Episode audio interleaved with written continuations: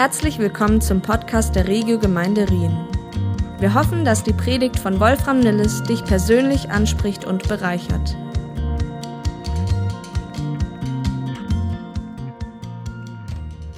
Ich weiß nicht, ob Sie es wussten. Ich war die Woche weg. Und zwar ein paar Kilometer im Norden, in der Nähe von Dortmund in Willingen. Und zwar war ich seit Jahren mal wieder bei der BUKO. Das ist, äh, heißt Bundeskonferenz, übersetzt vom Bund Freikirchlicher Pfingstgemeinden, BFP oder Bund Fröhlicher Pastoren. Man kann es sich aussuchen. Es ist ja ein und dasselbe. Und äh, ich muss zugeben, ich war äh, längere Zeit kein besonders braver äh, Pfingstpastor, weil ich eben nicht äh, da war, man eigentlich dahin sollte. Ähm, und dieses Jahr bin ich mal wieder hin und äh, ich hatte da einige Upside-Down-Erlebnisse, äh, wo ich einfach, äh, das erste war, dass ich, weil ich so lange nicht da war, einfach besser sehen konnte, wie der Unterschied sich zum Positiven entwickelt hat in dieser Bewegung. Und ich war richtig geflasht. Ähm, ein Upside-Down-Erlebnis ist auch, dass mein damaliger Freund, als wir zehn Jahre oben bei Bremen in äh, Lilienthal äh, gelebt haben und da in der Gemeinde waren, da habe ich äh, mit einen Freund gehabt, einen anderen Pastor, Friedhelm Hulthuis aus Ostfriesland. Äh, und der ist heute äh, Präses, vom, also der, der, der Häuptling vom Bund Freikirchlicher Pfingstgemeinden. Und Leute, das hätte damals kein Prophet dieser Welt vorausgesagt, dass dieser Kerle, ähm, der einen unglaublichen Humor hat, oder wer mich schon anstrengend findet, den würde ich immer verweisen auf, hey, schlimmer geht immer. Und der ist äh, so einfach, der macht das so gut und ich bin einfach so dankbar für dieses Wunder, dass der da irgendwie sicherlich auch dazu beigetragen hat, dass dieser Bund einfach, früher war doch einiges sehr altbacken oder man hat manchmal, das war mehr Pflichtveranstaltung als Freude. Und jetzt war diese Konferenz so genial und hatte so eine Tiefe, dass ich gedacht habe, Mensch, das könnte ein gute, gutes äh, äh, Zeitfenster sein, auch für mal für ein anderes Jahr, um andere Leute mitzunehmen. War wirklich, wirklich super. Eine Sache wollte ich noch am Anfang äh, weitergeben, und zwar einer der Gastsprecher, der, den hatten sie eingeladen aus Amerika, der heißt Peter Haas, also so ein typisch amerikanischer Name. Der hat, glaube ich, auch irgendwie deutsche Abstammung oder äh, so. Auf jeden Fall ist der Pastor in Minneapolis, hat auch eine äh, extreme Bekehrungsstory. Der ist irgendwie voll im Nightclub gewesen, so DJ, und hat da irgendwie so eine Musik aufgelegt. Und dann hat er irgendwie aber gemerkt, dass vor lauter ns, ns einfach irgendwie innerlich er leer ist und hat auch gerade noch so den Impuls gehabt, einfach mal zu beten, Gott, wenn es dich gibt, dann äh, offenbare dich mir. Und dann geht er raus aus diesem Club und dann spricht ihn ein an, einer an und sagt, du, ich glaube, ich habe den Eindruck, ich sollte dir von Jesus erzählen. Und dann war er, Peter, der war dann so offen, äh, so nach, ja, dann erzähl mal, dass der andere dann wieder äh, total geflasht war, sagt, sag mal, wieso bist du so offen? Ich ging jetzt davon aus, dass du überhaupt nicht willst und so weiter hat ihn dann auch mitgenommen in den Gottesdienst nächsten Mo äh, oder am Samstag oder am Sonntag war es dann, glaube ich. Und dann heute und dann später ist er Pastor geworden von der Gemeinde, der ihn mitgenommen hat. Er hat sich dramatisch äh, ist zum Glauben gekommen und äh, hat dann erzählt, hat sein Foto gezeigt von seiner Familie. Äh, deutscher Durchschnitt, eben auch so ähm, eine Frau, zwei Kinder. Äh, und dann hat er erzählt, dass seine jüngste Tochter sehr empfänglich ist und scheinbar sehr prophetisch unterwegs. Die ist schon letztlich immer rausgerufen worden und über ihr wurde gebetet und hin und her. Und dann haben sie ihr Haus, ihr eigenes Haus, haben sie verkaufen wollen. Und das war damals, ist ja meistens so, wenn man was verkaufen will, das ist immer die schlechteste Zeit. Und das ging dann irgendwie gar nicht. Alle Makler haben gesagt, oh, das wird nichts, ganz schlecht der Markt. Und auf jeden Fall kriegt er das nicht zu dem Preis. Naja, und der Vater war irgendwie immer, äh, mehr depressiv geworden, der Pastor. Und dann hat äh, die, die war damals sechs Jahre alt, die Tochter ging zum Papa und hat gesagt, Papa, ich habe gebetet, äh, dass wir das Haus verkaufen. Und wir werden das am Sonntag verkaufen. Und der Vater so, okay, warum? Und dann sagt sie, ja, ich habe bald gebetet. Bist du nicht Christ, so ungefähr? Und Jesus hat auch mit zu mir geredet, hat, hat er das noch dann ausgeführt, hat gesagt, ich hat, sie hat auch so, so eine Art Zeit- oder Barometer gesehen oder irgendwie so eine Art, so ein, so ein Dingens, da kann es nicht genau erklären. Ähm, auf jeden Fall war dann irgendwie die Aussage, Jesus hat zu ihr gesagt, am Samstag ist der Papa noch traurig, am Sonntag, Sonntag ist er happy. Er verkauft. Und wisst, ihr ratet, äh, wie die Story ausgeht, wann sie das Haus verkauft haben, war am Sonntag. Genau zu dem Preis, äh, den sie auch sich gewünscht haben. Und der Vater sagte noch so witzigerweise, äh, irgendwie hat, auf Englisch hat er gesagt, dann hat das Kind wieder zum Spiel geschickt, go, you alien, alien child. Und dann war aber noch nicht ganz fertig. Im Grunde war das erst nur das Vorglühen, weil sie haben dann als Gemeinde, das war dann einige Zeit später, in Minneapolis, haben sie Räumlichkeiten gesucht. Sie wollten also eben auch äh, was, und das war auch nicht irgendwie so, jo, jetzt suchen wir mal und dann äh, finden wir, äh, sondern sie haben lange gesucht, sie haben irgendwie immer wieder Absagen auch bekommen. Und gerade damals auch eben, gerade in Minneapolis, ähm, als die gehört haben, dass es für eine Gemeinde ist, dann irgendwie gleich gesagt, nee, äh, wenn wir Platz haben, dann geben wir es euch nicht. Ja, also es war im Grunde unmöglich. So, und dann kam Little, Little Child wieder, ich glaube, sie war etwas älter dann an der Stelle, hat gesagt, Papa, ich habe wieder gebetet. Und äh, diesmal war er schon etwas hellhöriger und hat dann zu ihm gesagt, am Donnerstag bekommen wir ein Gebäude. Und er hat gesagt, okay, äh, ja, aber es war überhaupt nichts am Horizont, sagte er. Es war nicht mehr irgendwie, dass sie jetzt treffen, dass sie irgendwie was anschauen oder irgendeine Immobilie. Sie hat dann noch gesagt, ich habe gesehen äh, in meinem inneren Auge, dass es alles rot ist und dass es zwei Balkons sind und äh, sollte doch darauf achten. Und sie hat zu ihrem Papa gesagt, wenn du dann da reingehst und das äh, siehst, wie das innen aussieht, wirst du Oh sagen. Und dann weißt du, dass das das richtige Gebäude ist. Pass auf, nicht das falsche Gebäude nehmen, das richtige Gebäude. Und dann ist er dann da reingekommen äh, in dieses Gebäude, hat sich das dann angeschaut und hat wirklich, hat noch ein Foto mitgebracht, hat dann gesagt, oh, es war also wie so eine Art riesiges, äh, auch so ein, ja eben mit Balkon. Sie hatte dann auch ein Bild gemalt, die Tochter. Ähm, und das hat er dann einfach daneben gelegt, neben das Foto, wie das einfach von dem Layout. Also das kann man auch nicht irgendwie. Äh, also das war mehr als Zufall. Die sind da heute drin in dem Gebäude. Ähm, und äh, eben, es war dann irgendwie, am Dienstag haben sie sich angeschaut und am Donnerstag haben sie das Ding unterschrieben und sie haben das Gebäude am Donnerstag bekommen. Und ich, das hat mich also wirklich wieder neu so irgendwie den, den Glaubensdeckel geöffnet. Das war wirklich stark. Ich dachte, ich gebe euch das gerne weiter, weil das wirklich ein Upside-Down-Moment war. Und dass Gott irgendwie, für Gott ist nichts unmöglich und sein, seine Effektivität ist anders. Das, wo wir manchmal irgendwie menschlich gesehen jahrelang rummachen, kann in einem Moment kann sich da etwas verändern. Und ich fand diesen Typen auch so bodenständig, weil er dann eben auch gesagt hat, Leute, ich bete nicht oder ich ermutigt auch uns nicht in erster Linie für Gebäude zu beten, sondern betet, dass ihr ein Herz bekommt, dass Gott ein Herz in uns schafft, dass wir den Segen, den er uns geben möchte, tragen können. Weil oft ist das Problem nicht Gott, dass wir ihn überreden müssen, uns zu beschenken. Er will uns beschenken. Gott möchte, dass wir einfach in der Lage sind, einfach all das zu tragen und mit dem umzugehen, was er, was er uns dann schenkt. Und äh, heute in unserer Serie über Upside Down geht es auch in diese ähnliche Richtung. Es geht um Gottes Effektivität und ähm, wie wir die Dinge erleben können im Bereiche Gottes und mit seiner Geschwindigkeit unterwegs sein können. Wenn wir uns das Leben von Jesus anschauen, dann fällt uns etwas auf, oder zumindest ist mir mal etwas aufgefallen.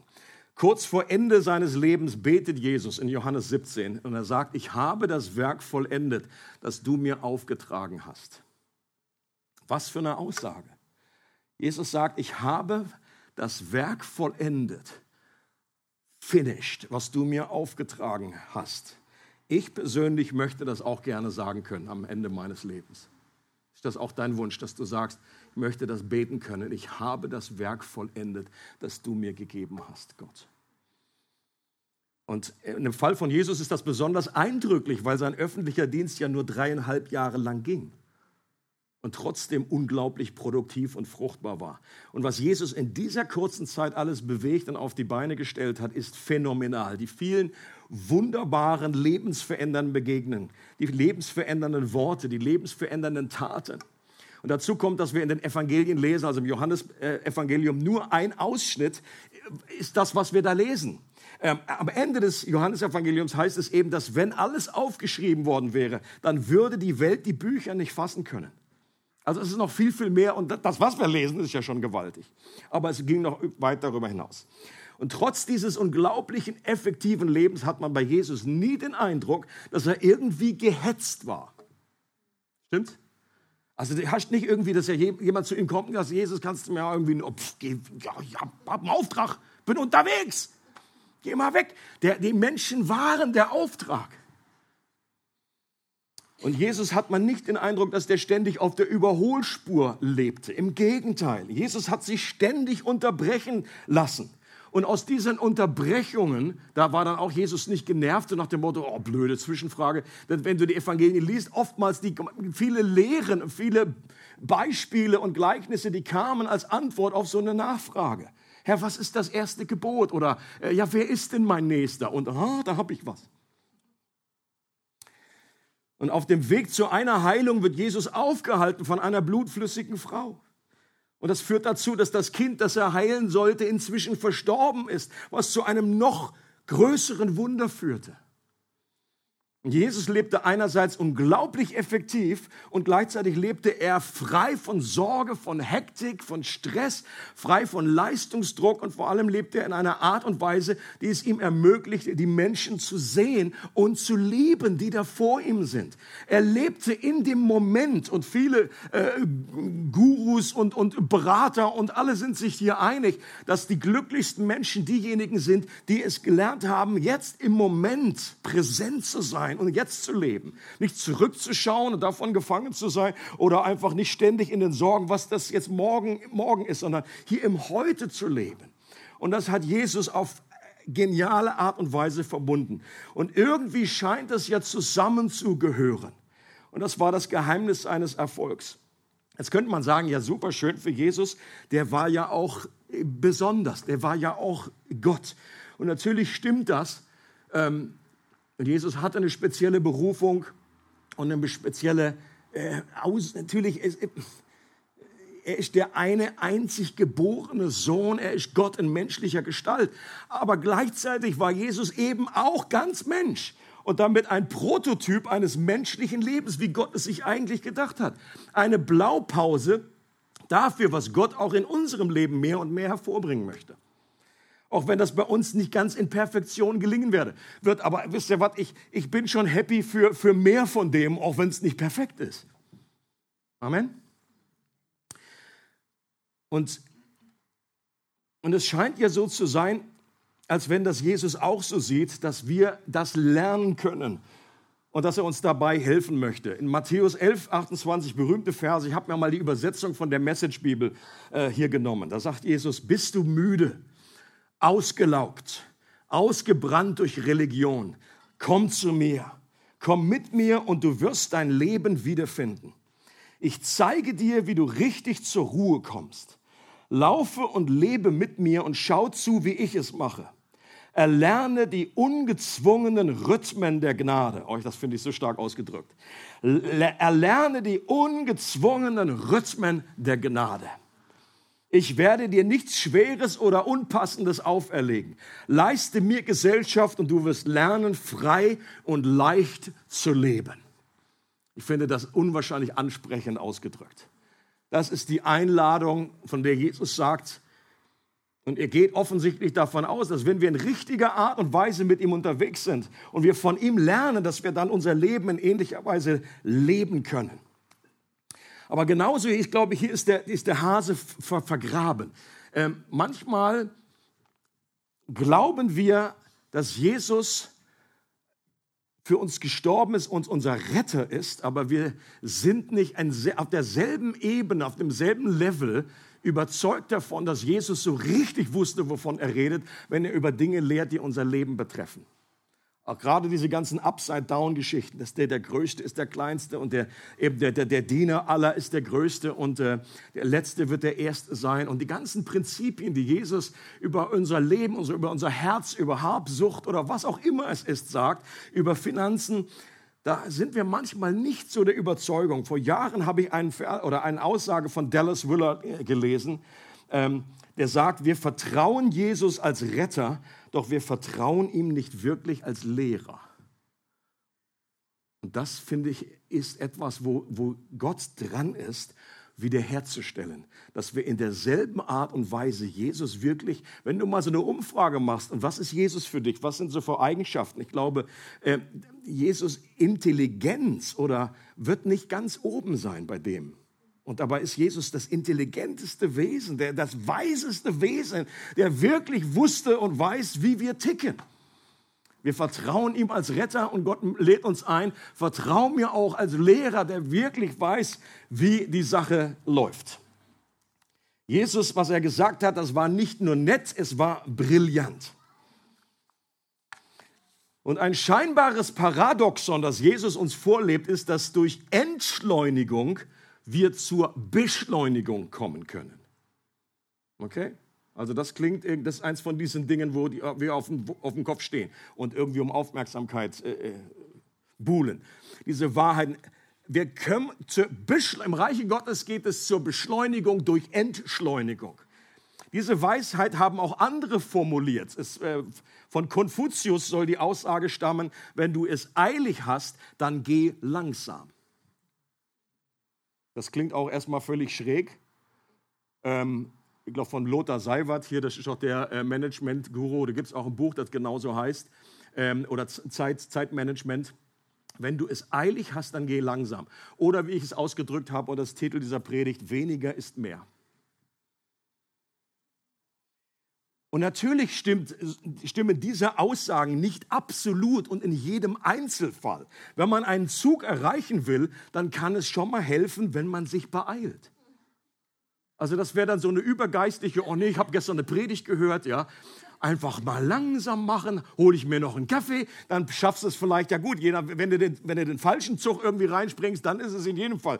Ich glaube, jeder hat sich darüber gefreut damals, der die Titanic verpasst hat. Also es kann ja auch mal sein dass das dann die richtige Entscheidung war. Aber es gibt eben auch ganz normale Sachen. Äh, oder wenn man so eine Deadline hat in, in der Arbeit, dann ist das ja richtig, dass man da mal richtig Gas gibt. Dann kannst du auch nicht zum Chef sagen, so irgendwie, ach, weißt du, ich bin da mehr so auf einem anderen Trip im Moment. Mehr so in die Ruhe, komm. Würde dir auch mal gut tun, Chef, komm mal in die Ruhe. Oder ich persönlich bin sehr, sehr dankbar über jeden Arzt, der in der Notaufnahme, der nicht jetzt gerade irgendwie, äh, da, wenn du es eilig hast, dann geh langsam irgendwie sagt, zu mir sagt, wenn ich unter Schmerzen eingeliefert werde. Mach mal hin, gib mir das Zeug, gib mir die Drogen. Es geht mehr um die allgemeine Grundtaktung unseres Lebens. Leben wir als Getriebene oder als von Gott Geleitete? Und ich finde es so stark, wie Jesus das ausdrückt. Ich tue nur, was ich den Vater tun sehe. Ich, ich, bin nicht, ich bin nicht so sicher, ob ich wirklich verstehe, was das, was das beinhaltet. Jesus sagt, ich tue nur das, was ich den Vater tun sehe. Und da sicherlich werden auch ganz normale Abläufe. Ich glaube auch nicht, dass Jesus irgendwie gebetet hat, Herr, soll ich aufstehen heute Morgen? Soll ich hier überhaupt zur Arbeit? Das ist natürlich aber so die Grundrichtung oder die Stoßrichtung, was, was er getan hat, welchen Menschen er da geheilt hat, wo jetzt diese Kairos-Momente sind und die effektiven Dinge, die er getan hat oder was er nicht getan hat. Jesus war nicht nur in dem, was er sagte und tat, vom Vater abhängig, sondern sogar beim richtigen Timing. Ihr erinnert euch an diese Szene äh, in Johannes 7, wo seine eigenen Brüder sagen, hey, wir gehen zum Laubhüttenfest. Und ich glaube, du solltest da auch hingehen. Wenn also, wenn dein Ministry mal so richtig in Fahrt kommen sollte, dann solltest du da hinkommen. Und Jesus sagt in dem Moment, nee, geht ihr mal, eure Zeit ist alle Zeit, meine Zeit ist nicht, meine Zeit ist noch nicht gekommen. Aber dann, einen Tag später, sagt Jesus, hm, meine Zeit ist doch gekommen, ich gehe hin. Das ist doch wirklich, also auch dieses, dass er abhängig war von dem Timing. Und ich glaube, hier ist noch ein so großes Geheimnis auch für unser Leben verborgen, ein Schatz, den es zu entdecken gilt. Die Tatsache ist doch, dass die Geschwindigkeit unseres Lebens, besonders in der westlichen Welt, unglaublich an Fahrt aufgenommen hat. Das ist äh, für alle irgendwie hier Europapark äh, begeistern und Achterbahn-Junkies, äh, die freuen sich, aber viele kommen irgendwie dabei unter die Räder und wir checken das oftmals nicht. Wir werden irgendwie so weich gekocht, ja, irgendwie der Frosch sitzt da im heißen Wasser und, und wir merken gar nicht, wie crazy das einfach geworden ist. Wie schnelllebig irgendwie alles ist, wie, wie schnell diese Achterbahn des Lebens fährt. Wir leben in einer Zeit unglaublicher Umbrüche und Veränderungen, die in immer kürzeren Zeitabständen geschehen.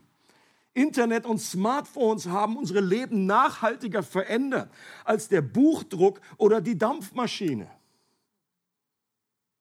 Und die haben schon gewaltige Reformationen und Revolutionen ausgelöst.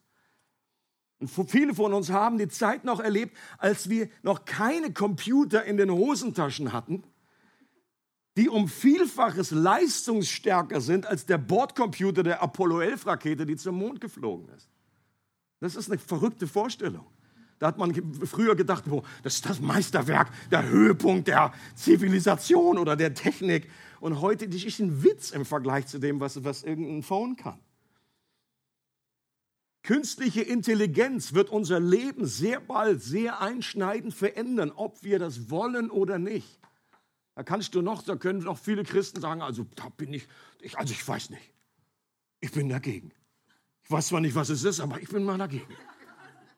Das kann nicht, das kann nicht gut kommen. Also künstliche Intelligenzen hinterher. Also wenn meine Kinder da nicht mehr richtig lernen und die schreiben da einfach mal so einen Aufsatz, geht gar nicht. Und es geht mir eben nicht darum, diesen, geht nicht darum, diesen Trend rückgängig zu machen oder alles malig zu machen. Ich glaube, dass der menschliche Drang zur Innovation und sich weiterzuentwickeln grundsätzlich von Gott kommt. Das ist nicht vom Teufel. Der Teufel ist gar nicht kreativ genug. Natürlich gibt es, ist oft der Fall, dass, dass wir hilfreiche Erfindungen auch immer wieder missbrauchen. Und das ist eben das, sicherlich menschliches Werk und auch des Teufels Werk, der dann dazwischen fuscht in der Digitalisierung stecken unglaubliche Chancen. Also wie viele äh, Möglichkeiten es gibt. Ähm, ich habe neulich gehört von einer kleinen Bibel, die einfach so eine Art Pillenform ist, die man einfach benutzen kann und dann screent die äh, irgendwie die ganze Kapitel an die Wand. Das ist auch wie, wie in äh, irgendwie irgendwelchen Science-Fiction-Filmen. Und die kann man einfach wunderbar benutzen, um einfach Dinge zu schmuggeln. Und wenn man an der Grenze, dann schluckt man das Ding einfach und dann ist gut. Ähm, und ansonsten, wenn man so eine kleine, kann man Kapitel wählen, in dem man so drauf rumdrückt und so weiter. Und dann kannst du bis zu zehn Meter irgendwie das äh, hinterher die, die Sachen angucken. Also das, sowas finde ich absolut abgefahren.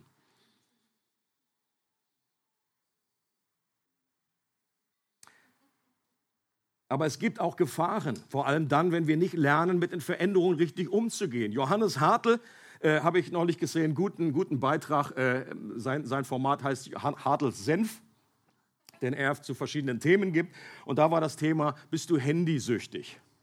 Äh, klare Empfehlung äh, in, in, seiner bekannten äh, Art, äh, mit Klartext, aber ohne, ohne schlechtes Gewissen zu machen bringt einfach diesen Vergleich und sagt, was wir erleben heute mit der ganzen Technik, ist vergleichbar mit, dem, äh, mit der Zeit, wo irgendwie Opium oder Heroin äh, entdeckt wurde. Äh, und dann, dass man da am Anfang sehr naiv damit umgegangen ist. Also konntest am Anfang, also Heroin konntest du irgendwie kaufen, einfach so und dann mal irgendwie so ein bisschen äh, einnehmen und so. Und dann hat man dann irgendwann gemerkt, hm, vielleicht doch nicht so gut oder den Kindern gebe ich das jetzt auch nicht für den Schulbeginn. Und heute ist es ähnlich. Wir kommen erst langsam, schnallen wir, was da überhaupt über uns rüberrollt, was einfach die Chancen sind, aber eben was auch die, was das mit den Kinderbrains anstellt, wenn die da stundenlang nur irgendwelche äh, äh, äh, bunten Farben irgendwie auf dem Ding sehen, dass das nicht unbedingt nur hilfreich ist. Das sind die ersten Schulen in Deutschland, die jetzt überlegen, die Handys komplett äh, zu verbieten in, in der Schulzeit weil sie einfach gemerkt haben, äh, ich glaube, es ist nicht ganz so gut, wenn die sich überhaupt nicht mehr unterhalten. Eine der großen Herausforderungen unserer Zeit ist die Reizüberflutung, die Schwämme von jederzeit zugänglichen, manchmal wichtigen, aber oft meist auch total unwichtigen, trivialen Informationen. Und wenn du dann einfach im Internet irgendwie die Nachrichten aufmachst, dann stehen dann einfach völlig random Sachen nebeneinander, wie Erdbeben, Katastrophe, tausende Tote und danach kommt dann Helene Fischer im Bikini entdeckt. Und du fragst dich, okay, hat das eine mit dem anderen zu tun? Oder es ist einfach, es führt zu einer Überfrachtung und einer, auch einer Abstumpfung, dass wir nicht mehr barmherzig sein können. Damit einhergeht die Tyrannei des Dringlichen, dass wir in diesen schnelllebigen Zeiten ständig erreichbar sind und auch der Illusion erliegen, dass alles gestern erledigt werden muss. Und wir meinen ja dadurch effektiver zu werden, dass wir möglichst viele Dinge gleichzeitig erledigen und besser werden im Multitasking. Und das ist auch, glaube ich, eine Illusion. Es stellt sich, und wir checken es mehr und mehr, dass es einfach nicht hilft. Gut, man sagt ja, Männer können das eh nicht. Frauen sind da besser drin und Männer versuchen das auszugleichen, aber selbst wenn man es besser schafft, wird man, wird es eben auch nicht besser, weil wir doch die Sachen, die wir gleichzeitig machen, dann nicht richtig machen.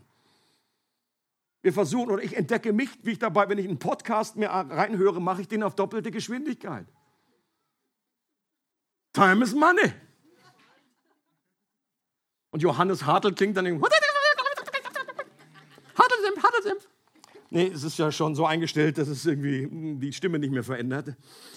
Oder während ich einen Film schaue, ganz schlechtes Vorbild, ganz schlechtes Vorbild, traue mich kaum irgendwie zu beichten.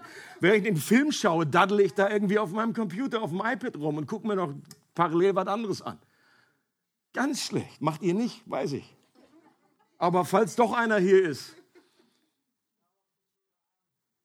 Bitte? ja, genau, bei meinen Tierfilmen, um es nochmal zu erwähnen. Oder dass ich, während ich irgendwie was esse, dann einfach äh, gleichzeitig noch was lese oder Musik höre, möglichst alle drei Sachen gleichzeitig. Leute, und ich glaube, das ist, that, it, it ain't good, wie der Deutsche sagt.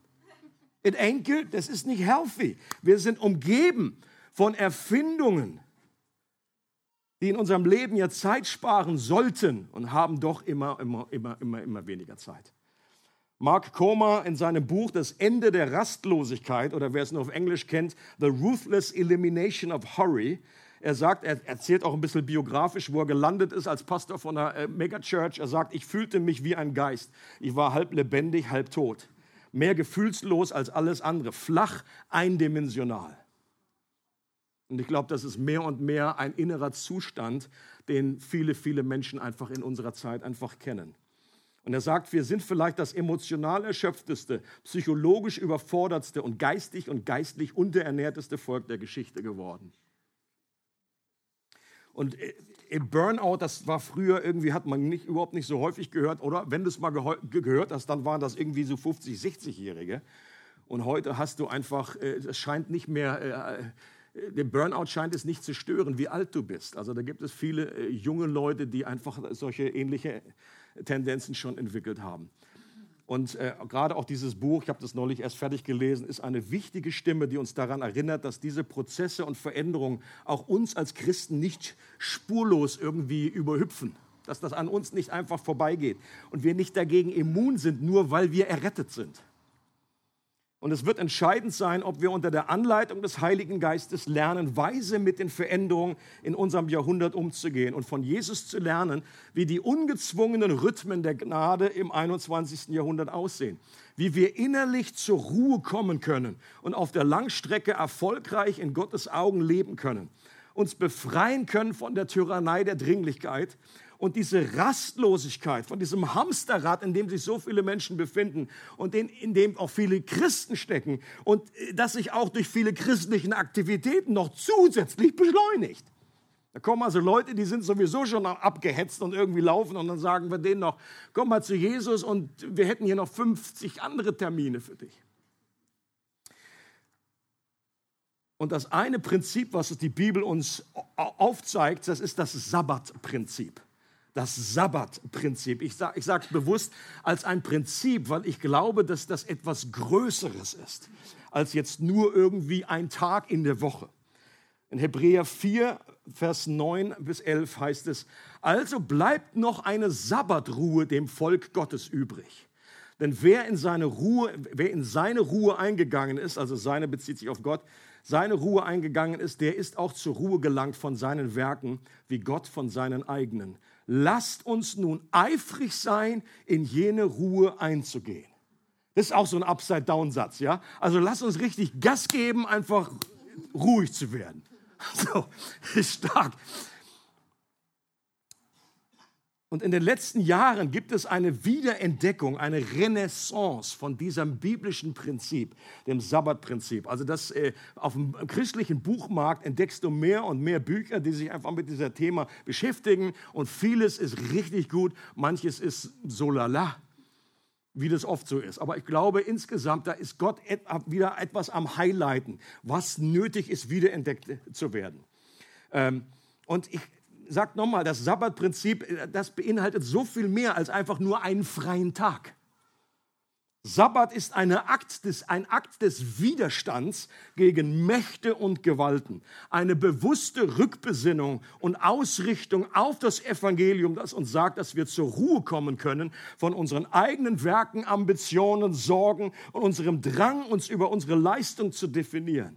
Ein Heilmittel gegen das Hamsterrad unseres Gehetztseins und unserer Rastlosigkeit. Und dieses Sabbatprinzip findet sich in der gesamten Schrift wieder, ist ein Teil der zehn Gebote und ist auch Teil dieser Schöpfungsordnung. Ist doch interessant, dass Gott selbst bei der Schöpfungsgeschichte einen Rhythmus eingeführt hat von sechs Tagen, an denen er etwas schafft und an einem Tag, an dem er geruht hat, auch wenn Gott selber wohl keine Erholung brauchte. Das macht er ja nicht wegen sich, sondern dieses Muster war für uns Menschen gedacht, nicht weil er das brauchte. Bei der Konferenz war ich auch in so einem Seminar am Anfang und dann hat jemand, dann kam auch wieder das Thema und dann hat jemand gesagt, Gott muss nicht ruhen, will aber. Ich will nicht ruhen, muss aber. Fand ich auch noch gut. Klebe ich mir in meinen Kühlschrank. Es ist ja auch interessant, dass für die ersten Menschen ihre Woche mit dem Sabbat begann. Okay, sechster Tag Mensch erschaffen, siebter Tag ging erstmal die Woche los für den, für den Menschen. Und, äh, und das ist auch in der jüdischen Tradition übernommen wurde. Der Sabbat ist der erste Tag der Woche, nicht der letzte. Also es geht nicht darum, erstmal mal lochen und dann, oh, einfach Pause. Sondern es geht da, der Punkt ist, dass wir die Arbeit und das Schöpferische aus dem Prinzip des Sabbats gestalten. Beim Sabbat geht es nicht nur um ein Hoch die Hände Wochenende, das Sabbat ist gedacht, um bewusst zur Ruhe zu kommen, das Leben zu feiern, mit Gott zu connecten. Der Sabbat ist eine bewusste Vollbremsung, damit wir aufhören zu arbeiten, aufhören uns Sorgen zu machen, in unserem Getriebensein zum Stillstand zu kommen und wir uns wieder bewusst werden, aus welcher Kraft heraus wir leben, dass wir ohne die Verbindung mit Jesus nichts tun können, was Bestand hat. Walter Brüggemann, ein Theologe, sagt, Menschen, die den Sabbat halten, leben alle sieben Tage anders. Und ich sage jetzt an dieser Stelle auch in der heutigen Predigt wirst du jetzt keine großen äh, Tipps bekommen, wie du den Sabbat gestaltest. Ich verweise mal auf dieses Buch auch von Koma, da sind richtig gute Gedanken drin. Oder gibt es andere äh, gutes Material. Und da gibt es eben nicht die eine äh, Copy und Paste und Standardantwort für jeden. Das muss nicht, muss es 24 Stunden sein. I don't think so. Es geht, wie gesagt, um ein höheres Prinzip. Und da muss jeder für sich gucken, wie das funktioniert oder wie man das einbauen kann in sein Leben. Das letzte Mal, als eine Gesellschaft versuchte, die Sieben-Tage-Woche aufzugeben, war während der Französischen Revolution. Um die Produktivität zu steigern, ging man zu einer Zehn-Tage-Woche über. Dieses Ansinnen ist glorreich gescheitert. Man hat gemerkt, wie die Leute einfach voll äh, ausgebrannt noch waren als vorher. Ähm, Leute, erhöhte Selbstmordstatistiken und man ist einfach wieder zurückgekehrt zur Sieben-Tage-Woche. Wir als Menschen sind so angelegt, dass ja auch das Sabbatprinzip sich jeden Tag wiederfindet. Ich, also so deute ich das. Jeden Tag haben wir einen Rhythmus von Schlaf und von Produktivität.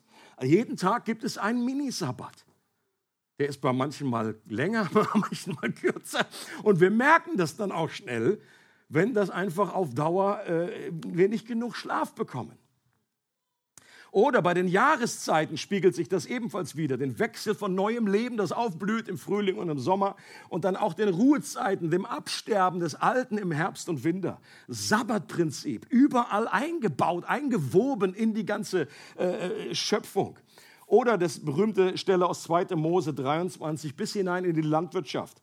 Gott sagt, sechs Jahre sollst du dein Land besäen und seinen Ertrag einsammeln aber am siebten sollst du es brach liegen lassen und nicht bestellen, damit die Armen deines Volkes davon essen. Und was sie übrig lassen, mögen die Tiere des Feldes fressen. Ebenso sollst du es mit deinem Weinberg und mit deinem Ölbaumgarten halten.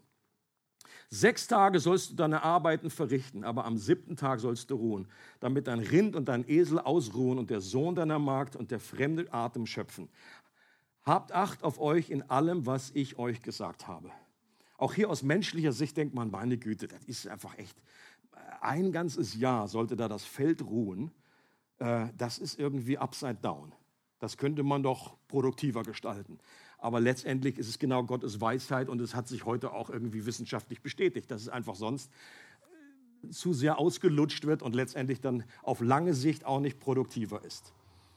Ähm, man, dieses Sabbatprinzip, das hat jemand äh, auch als die Säge schärfen bezeichnet. Das habe ich mal gelesen bei Stephen Covey in seinem berühmten Buch. Ähm, die Säge schärfen. Die Story goes like this. Ein Mann geht im Wald spazieren. Nach einer Weile sieht er einen Holzfäller, der intensiv und sehr angestrengt versucht, einen Baumstamm zu zersägen. Er stöhnt und schwitzt und hat offensichtlich viel Mühe mit seiner Arbeit. Der Spaziergänger tritt etwas näher heran, erkennt schnell die Ursache und sagt zum Holzfäller, guten Tag, ich sehe, dass Sie sich Ihre Arbeit unnötig schwer machen. Ihre Säge ist stumpf. Warum schärfen Sie sie nicht? Der Holzfäller schaute nicht einmal hoch, sondern zischte nur durch die Zähne.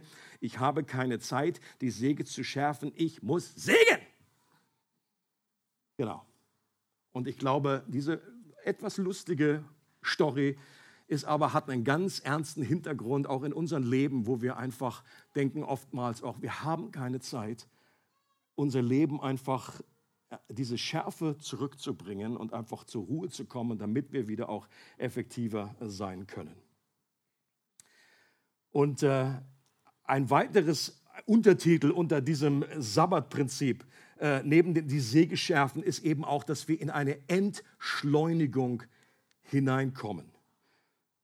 Eine Entschleunigung. John Ortberg hat es auf den Punkt gebracht und er sagt, Eile ist nicht nur ein durcheinander geratener Zeitplan, Eile ist ein ungeordnetes Herz. Mit einer gehetzten Seele kann ich nicht im Reich Gottes leben.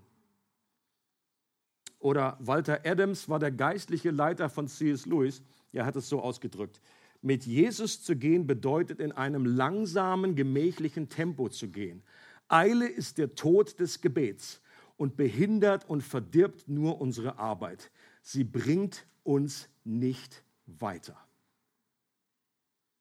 Gott geht langsam, weil er Liebe ist. Die Liebe hat ihre Geschwindigkeit. Es ist eine andere Art von Geschwindigkeit als die technische, an die wir gewöhnt sind. Sie ist langsam, aber sie ist allen anderen Geschwindigkeiten überlegen, denn sie ist die Geschwindigkeit der Liebe. Es, vielleicht erinnert ihr euch auch an das äh, bekannte, diese Aussage von Martin Luther, der gesagt hat, heute habe ich viel zu tun, darum muss ich viel beten. Okay? Das ist genau dieses Prinzip, was irgendwie keinen Sinn macht, was irgendwie upside down ist. Wir würden doch denken, meine Güte, wenn man viel zu tun hat, dann, oh, jetzt habe ich gar keine Zeit mehr zum Gebet. Aber Luther hat verstanden, im Reich Gottes gibt es eine andere Dimension, gibt es eine andere Art von Effektivität.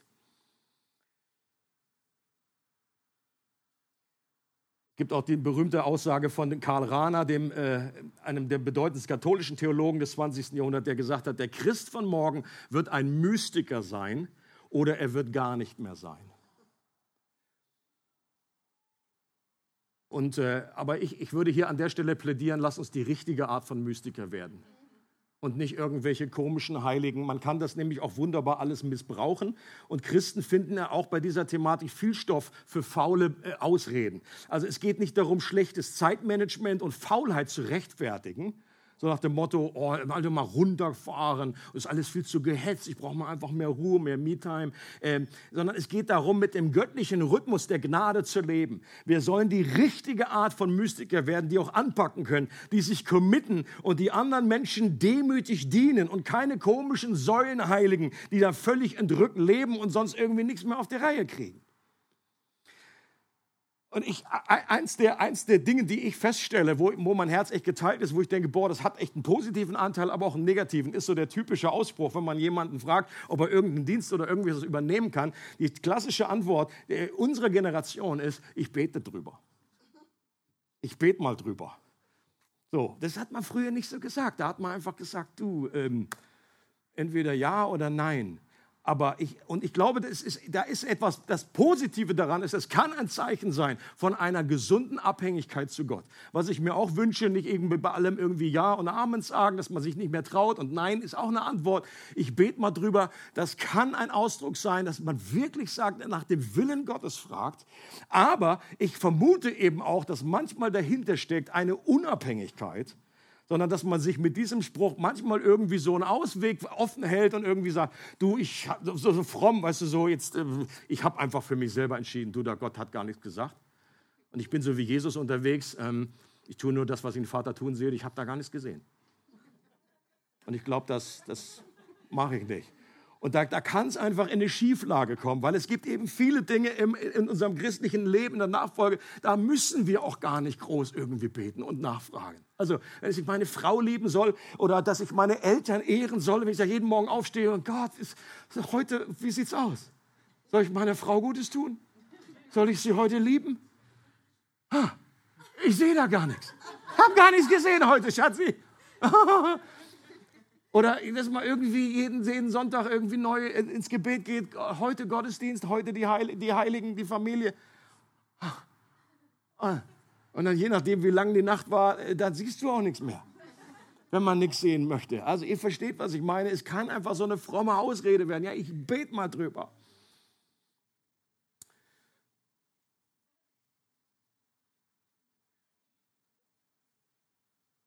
Entschleunigung. Habt ihr schon von der besonderen Variante, also FOMO kennt ihr, ja, das berühmte Fear of Missing Out. Auch der, gerade in den sozialen Medien ist eine eigene Diagnose geworden, dass man halt ständig irgendwie sieht, boah, der ist ja wieder gerade, hat Füße hoch, da ist da wieder im Urlaub und man sitzt da irgendwie und dann hat man so Angst, dass man irgendwie nicht richtig mitkommt und so. Es gibt eine besondere Variante des FOMO, die heißt Entertainment-Angst. Entertainment-Angst. Und die kommt dann auf, wenn jemand von einer neuen Serie erzählt, die er gerade sieht. Und innerlich das Gefühl, oh, die kenne ich noch gar nicht. Und dann, oh Backe, das wird richtig eng. Ich bin schon, ich habe schon drei andere, die ich nicht fertig geguckt habe. Und jetzt die auch noch.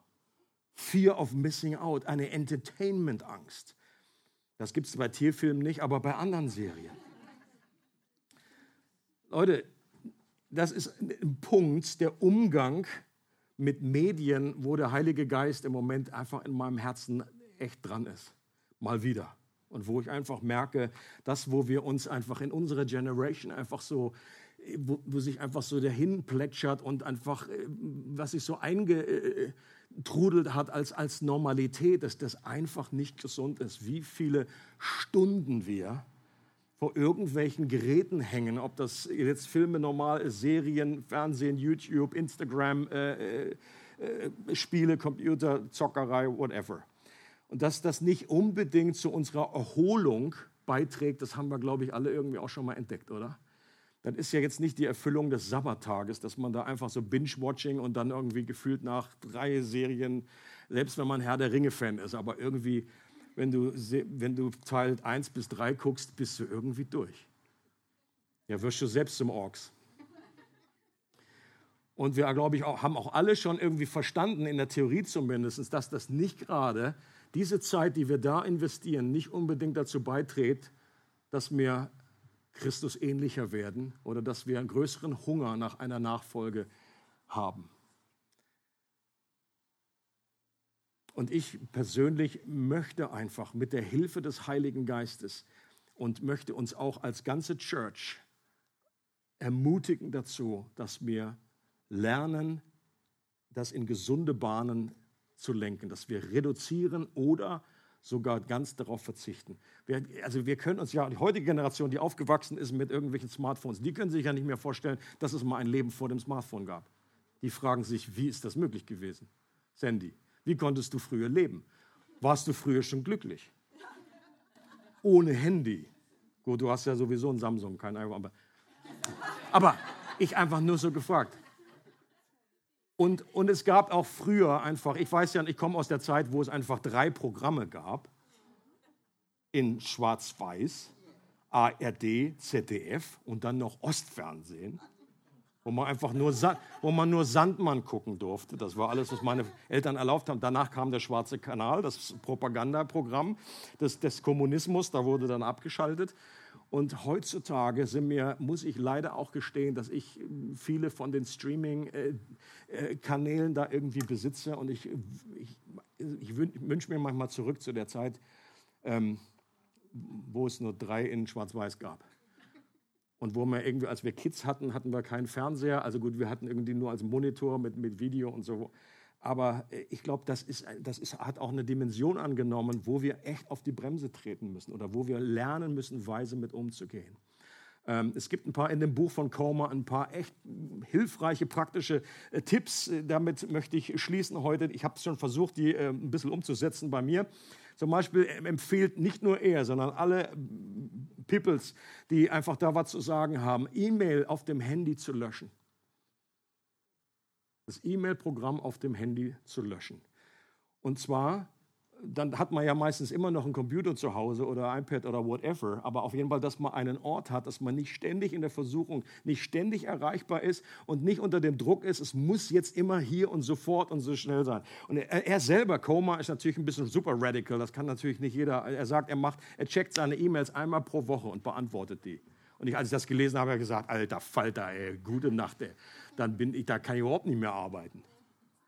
Das geht nicht und das sagt er selber auch. Aber er empfiehlt zum Beispiel, hey, in der normal, für normale People, die jetzt irgendwie nicht Pastoren sind, die sich das was leisten können oder whatever, äh, sagt er, mach das einmal pro Tag, vielleicht morgens mal ein, ein, Zeitslot, dass du sagst, um 9 Uhr und abends um 17 Uhr checkst du deine E-Mail. Und das ist dann immer noch besser, als irgendwie ständig irgendwie diese äh, Dings versuchen zu haben. Ähm, mein, mein Sohnemann, äh, der heute nicht hier ist, ich glaube, der ist mir manchmal in der Vergangenheit, dann habe ich immer irgendwie angemeldet und gesagt, da kommt längere Zeit nichts. Ist mir echt auf den Keks gegangen. Da dachte ich, Joshi, jetzt komm mal hin, so kannst doch nicht arbeiten. Ich versuche mich gerade zu entschleunigen hier.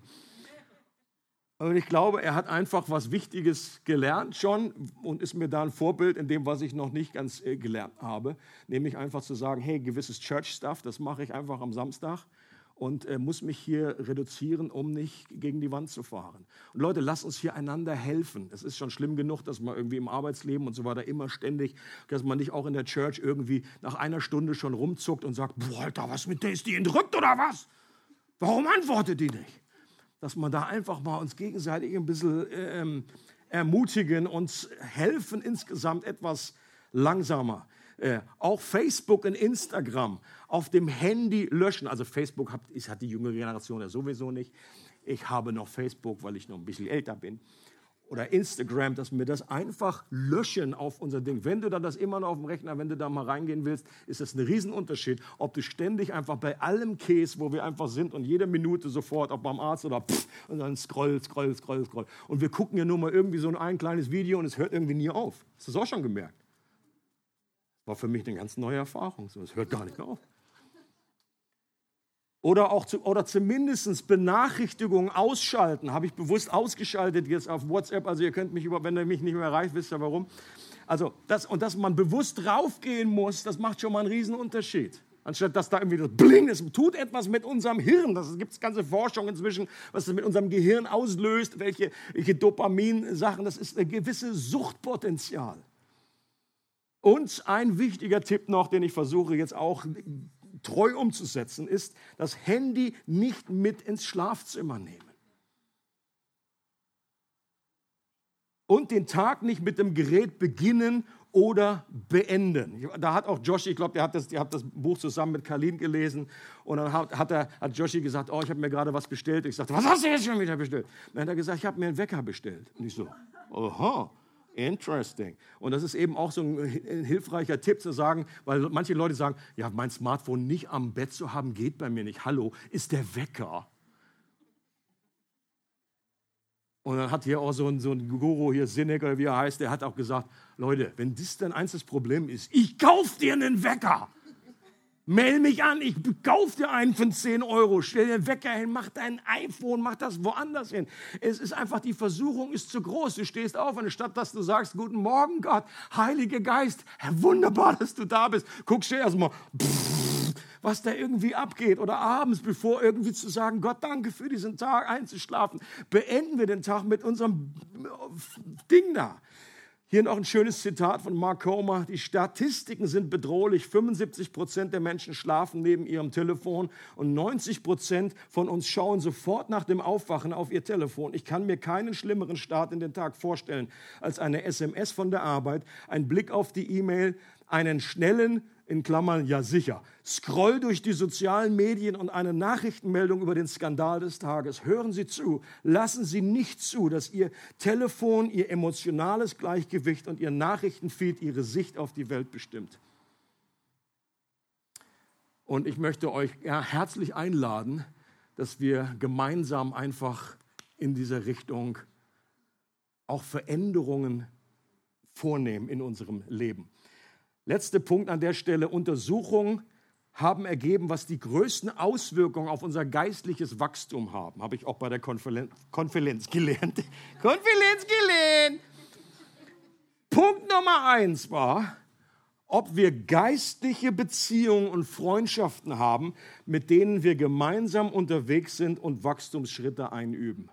Das war der Fakt Nummer eins, wo, wo, wo, es geistlich vorangeht. Das heißt auch so nach einer Predigt oder jeder weiß von sich, boah, der Geist ist willig, das Fleisch ist schwach. Wir schaffen das oft. Wir, ich, bei mir, manche, und wir, wir, sind auch, lass uns einfach auch äh, Sachen ausprobieren und failen. Ich habe, nachdem ich die WhatsApp gelöscht habe, habe ich festgestellt, Mann, jetzt bin ich bei dieser Konferenz und mit dem, dem ich hochgefahren bin, ich, kann, ich, nicht, ich bin jetzt nicht erreichbar. Super, danke habe ich es wieder installiert, habe ich erstmal die alten, gerade ein paar WhatsApp verloren, weil die gelöscht waren und ich sie nicht gespeichert habe. Super, war natürlich auch ein Fail. Aber auf der anderen Seite, jo, ich werde es auch wieder irgendwie löschen oder einfach, lass uns versuchen. Vor allen Dingen, wir brauchen einander. Wenn du nur je eine Person hast, mit der du sagst, komm, lass uns das zusammen machen, lass uns helfen einander, lass uns im Austausch bleiben, beten füreinander, austauschen, was klappt. Ich glaube, das sind Schritte, die einfach weiterhelfen. Äh, vielleicht ist das auch ein Thema für die Connect-Gruppe. Ich kann dieses Buch auf jeden Fall empfehlen von Mark Koma. Ähm, äh, und das ist ein gutes Grundlagenbuch. Er geht verschiedene, die altbekannte Praktiken durch, der Stille, Einsamkeit, Sabbat und Einfachheit. Das sind so die vier Sachen, die er beschreibt. Und es ist super lesbar, das Buch. Das ist echt ein funny, funny äh, Typi. Und das kann, oder wenn du das nicht in der Kleingruppe machst, dass du die eine Person suchst oder ihr macht das zu dritt, äh, dass man hier in diesem Punkt einfach auf unser Herz acht geben und Räume schaffen, dass wir diesen, diesen Rhythmus der göttlichen Gnade erleben. Amen.